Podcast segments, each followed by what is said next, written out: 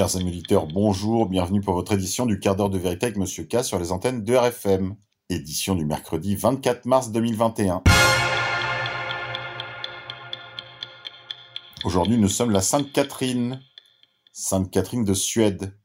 1331-1381. Née en Suède, quatrième enfant de Sainte Brigitte. Elle épouse Edgar Lidurson, un invalide avec qui elle vit en continence et qu'elle soigne avec grand dévouement. De concert avec son mari, elle rejoint sa mère à Rome et l'accompagne à Jérusalem. Après la mort de son mari et de sa mère, elle regagne la Suède et devient abbesse de Vatzen.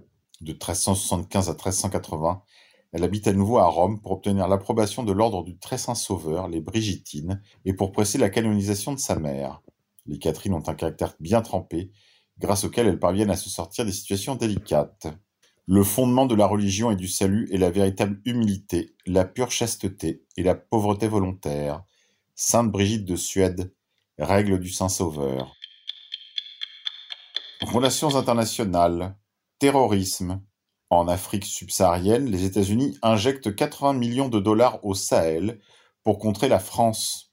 Via le courrier du soir, la guerre pour le contrôle du Sahel aura bien lieu, et cette fois-ci, elle risque d'opposer deux camps du monde occidental, les États-Unis et la France, deux acteurs clés de la géopolitique mondiale qui, ayant senti la présence chinoise et russe en Afrique, ne veulent surtout pas perdre le contrôle. Réseaux sociaux, Telegram. L'application russe Telegram lève un milliard de dollars pour poursuivre sa croissance. La populaire messagerie cryptée Telegram a émis plus d'un milliard de dollars d'obligations nécessaires pour financer sa croissance, a annoncé mardi son cofondateur russe, Pavel Durov. Je fais une petite parenthèse au sujet de Telegram pour vous dire que n'oubliez pas que deux autres de ses propriétaires sont des russo-israéliens et que sa censure à tout va sur Telegram. Vous pouvez quand même m'y rejoindre sur mon canal t.me slash monsieur Grippe 19, vaccination. Les enfants aussi vont y passer. Pour Marie-Paul Kieni, patronne du comité vaccin, les voyants sont au vert. Il faut que les enfants se fassent vacciner via Géopol Intel. Pour Marie-Paul Kieni, patronne du comité vaccin, les voyants sont au vert. En effet, les nouvelles données devraient permettre d'élargir la vaccination contre le Covid-19, y compris aux adolescents et aux enfants. Anneke Schwittmaker, qui était à la tête de la découverte du vaccin viral chez Janssen, a déclaré que les discussions avaient commencé pour approuver les études sur les effets du vaccin sur les jeunes de 16 et 17 ans, et qu'ensuite, nous irons plus loin jusqu'aux jeunes de 12 ans, mais même aux nouveau-nés, à un certain moment si tout va bien. La microbiologiste Marie-Paul Kieni, selon le site du gouvernement Transparence Santé, ne déclare aucun avantage perçu, et comme elle est intelligente, elle est répertoriée au conseil d'administration de Biomérieux et reçoit la bénédiction de Bill Gates et de l'OMS. Vos enfants vont y passer. Politique internationale. Les chiites du Yémen, les Houthis, affirment avoir suspendu le fonctionnement de deux aéroports saoudiens par leurs attaques, via sputniknews.com. Et oui, pendant qu'on célèbre les beaux jours qui arrivent en Europe, il y a toujours une guerre en cours entre l'Arabie saoudite et ses satellites, ses soutiens, États-Unis, Israël, Turquie, et les Houthis, petite minorité chiite du Hejaz, qui se font écraser, mais qui vont probablement gagner cette guerre. Grippe 19. Dépression. Deux fois plus de dépression sévère qu'en 2020 chez les salariés. Les populations les plus à risque sont les moins de 29 ans, les femmes, les managers et ceux qui télétravaillent. Via le Figaro.fr, le taux de dépression, notamment sévère parmi les salariés, ont explosé un an après le début de la crise sanitaire et le premier confinement, selon un baromètre de la santé psychologique des salariés français en période de crise, réalisé par Opinionway et présenté mardi dernier. Si la détresse psychologique des salariés français reste importante et touche 45% d'entre eux, le taux de dépression nécessitant un accompagnement chez les salariés explose. Il passe de 21% à 36%, soit 15 points de plus par rapport à décembre 2020, tandis que le nombre de dépressions sévères a doublé en un an. C'est ce que précise le docteur Christophe Nguyen, à la tête du cabinet franco-québécois Empreinte Humaine, spécialisé dans la prévention des risques psychosociaux, burn-out, dépression et suicide. C'est ainsi qu'en tout cas qu'il présente la sixième vague de ce baromètre depuis le début de la crise. La détresse psychologique, c'est l'antichambre des troubles mentaux plus sévères dont la dépression, et on voit que les gens sombrent, a-t-il ajouté, indiquant que 63% des salariés déclarent voir de plus en plus de collègues en détresse psychologique. Le contexte invite à être réaliste sur ce point. La détresse s'exprime aussi par des comportements d'hostilité, d'agressivité. Ça ne va pas bien du tout et ça devient une crise au travail, analyse le docteur Nguyen.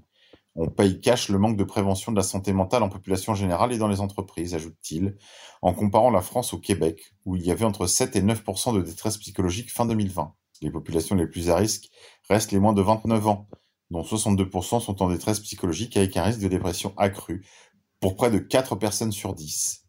Les femmes sont également très touchées avec 53% d'entre elles en détresse psychologique contre 38% pour les hommes. Là où en avril 2020 les plus exposés étaient les salariés en chômage partiel, ce sont aujourd'hui les télétravailleurs les plus en détresse psychologique. Ceux qui habitent dans moins de 40 mètres carrés sont surexposés à la détresse psychologique. 75%. Le télétravail est en voie de devenir un risque psychosocial au travail. Et sa lassitude se confirme avec 4 salariés sur 10 qui saturent, tandis que 50% des salariés disent manquer de lien social avec les collègues, ce qui affecte négativement le sens qu'ils donnent à leur travail. La détresse psychologique fait aussi craindre des drames humains. 50% des salariés disent avoir peur de l'état psychologique de leurs collègues à la sortie de la crise. 32% craignent des suicides au travail et 10% ont peur qu'un collègue agresse physiquement d'autres personnes. Santé mentale toujours. Frappé de psychose, Emmanuel Macron découvre que ses actes ont des conséquences via France Soir. Page opinion. Il semblerait que la santé mentale des Français inquiète l'exécutif. Car ce n'est plus un secret. Les Français ont le moral dans les chaussettes, au point qu'Emmanuel Macron commence à s'en rendre compte, c'est dire. Et lui d'ailleurs, comment va-t-il? Bah, ce n'est pas François qui le dit, c'est le magazine Gala, sous la plume de la journaliste Marion Rouillet. Le président français sera en pleine psychose. À titre indicatif, on rappellera que la psychose est une maladie mentale qui provoque des pertes de contact avec la réalité, ou plus précisément, que la personne malade ne sait plus par moment ce qui est réel et ce qui ne l'est pas. Le voile serait-il enfin levé sur la mystérieuse logique décisionnaire qui règne en France depuis un an? Rien n'est moins sûr. Mais on apprend quand même qu'Emmanuel Macron serait travaillé par la crainte que le pays se transforme en cocotte minute et que ça pète de partout. Il voit bien les sondages sur le moral des Français, la détresse des restaurateurs, des cinémas, sans parler de la jeunesse, affirme un ministre dont le nom n'est pas précisé. D'accord, en fait de psychose, il aurait probablement été plus juste de parler d'une prise de conscience. Que se passe-t-il en France pendant que le président semble se rendre compte que sa politique sanitaire n'a pas que des vertus? Eh bien, Selon un article publié par France Info le 22 mars, les hospitalisations des moins de 15 ans pour motifs psychiatriques seraient en hausse de 80%. Une paille. Sylvie Torgman, professeure de pédopsychiatrie, explique dans ce même article que depuis le 31 octobre, on a assisté à un nombre de crises suicidaires qui a été multiplié par deux fois et demi. Les gens vont très mal, explique quant à lui le psychiatre Serge Ephèse hier sur RFI, évoquant un burn-out généralisé. Tandis que Gigel Gras-Le Guen, pédopsychiatre interrogé par Le Monde il y a une semaine, révélait « Beaucoup de jeunes enfants ne dorment plus, pleurent beaucoup, s'alimentent mal. Mais halte là, qu'on se rassure. Olivier Véran est déjà sur le coup. Il ne faut pas laisser la déprime s'installer, a-t-il affirmé dans un entretien aux Parisiens du 21 mars. Merci, on se sent déjà mieux. Et plus encore quand on apprend, chez Europe 1, que l'état psychologique de la population inquiète de plus en plus le gouvernement. Gageons que cette prise de conscience salutaire sera suivie d'effets non moins salutaires. La mise en place d'un nouveau numéro vert, peut-être. Un chèque Xanax. Pourquoi pas le lancement d'un conseil de la sécurité mentale, ou une consultation citoyenne et inclusive sur la zénitude, ou encore une application tous anti-suicide avec traçage et camisole pour tous les réfractaires au bien-être? Non, soyons raisonnables. La meilleure option est probablement d'attendre un vaccin antidéprime. Par Erwan Lubowski pour François. Grippe 19. Monde d'après. À Hong Kong, le confinement arrache les enfants à leurs parents. La péninsule emploie les grands moyens pour éradiquer le Covid-19 et isole d'office en quarantaine tout suspect d'infection, jusqu'à séparer les enfants de leurs parents. Demain, chez vous. Grippe 19 encore.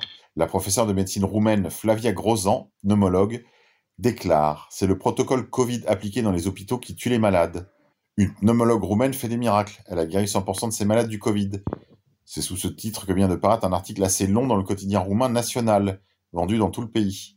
Le secret de cette femme médecin d'Oradea, pour guérir ses patients, elle n'applique pas le protocole médical dont l'usage est devenu obligatoire presque partout. Nos confrères de Visegrad Post ont traduit l'article, disponible ci-dessous, via Brésinfo. L'entretien publié par le National a aussi été mis en ligne en langue hongroise sur ce site, qui reprend concernant l'épidémie diverses nouvelles alternatives que la presse du Grand Chemin refuse de publier. Nous ne sommes pas en mesure de vérifier la crédibilité des matériaux souvent touffus que reprend le site, mais nous pouvons en revanche évaluer de la traduction hongroise de l'entretien. Le contenu de la traduction hongroise correspond bien à l'original.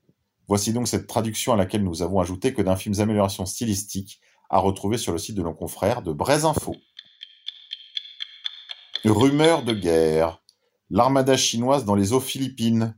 Une action provocatrice de militarisation de la zone. Près de 200 navires miliciens sont alignés en mer de Chine du Sud depuis le début du mois de mars, près d'un îlot disputé de l'archipel de Spratleys.